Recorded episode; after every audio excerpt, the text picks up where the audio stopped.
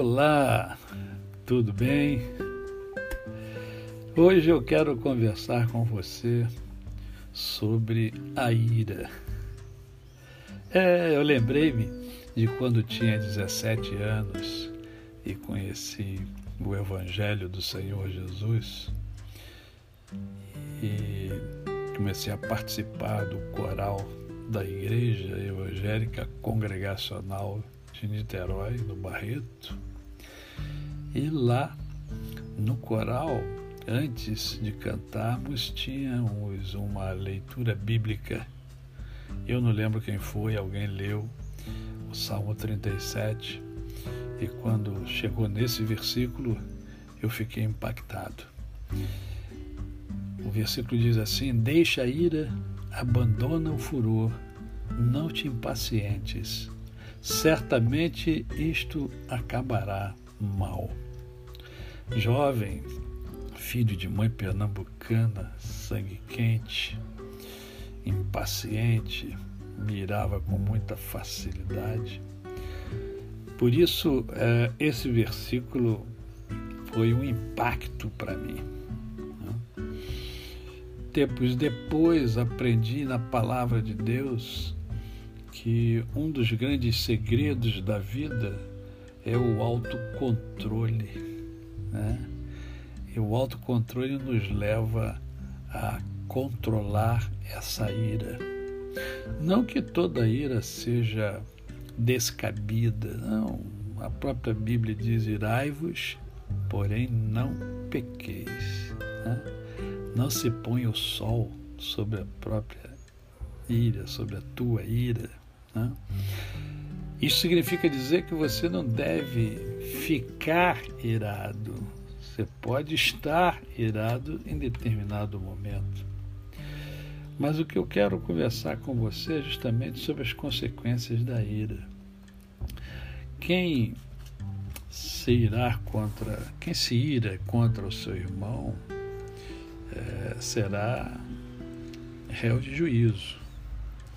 É bom lembrar que a cólera, a ira, pode induzir alguém a fazer mal, pode induzir alguém até a assassinar outro alguém.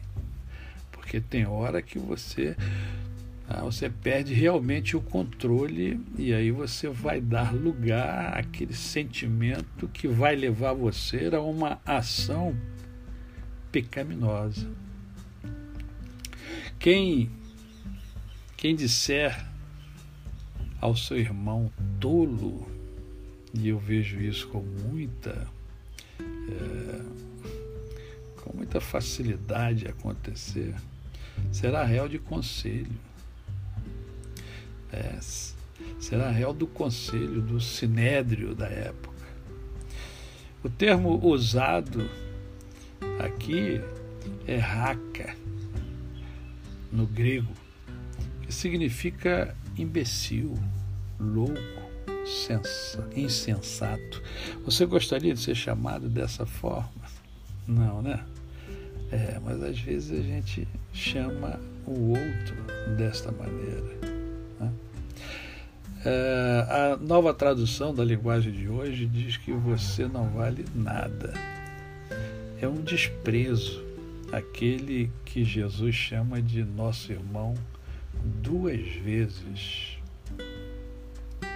neste, neste versículo. Todo aquele que odeia a seu irmão é assassino, de João, na sua primeira carta, no verso de número 15 do capítulo 3. Na verdade, nossos pensamentos, nossos olhares, nossas palavras indicam que, como algumas vezes nos atrevemos a dizer, gostaríamos que morresse. Olha que coisa feia. Um desejo assim torna a pessoa culpada as mesmas penalidades às quais o homicídio se expõe. Não, não em tribunal humano, mas diante do tribunal divino, do tribunal de Deus. Quem disser ao seu irmão louco será réu do fogo do inferno. A palavra louco tem o sentido de renegado ou condenado.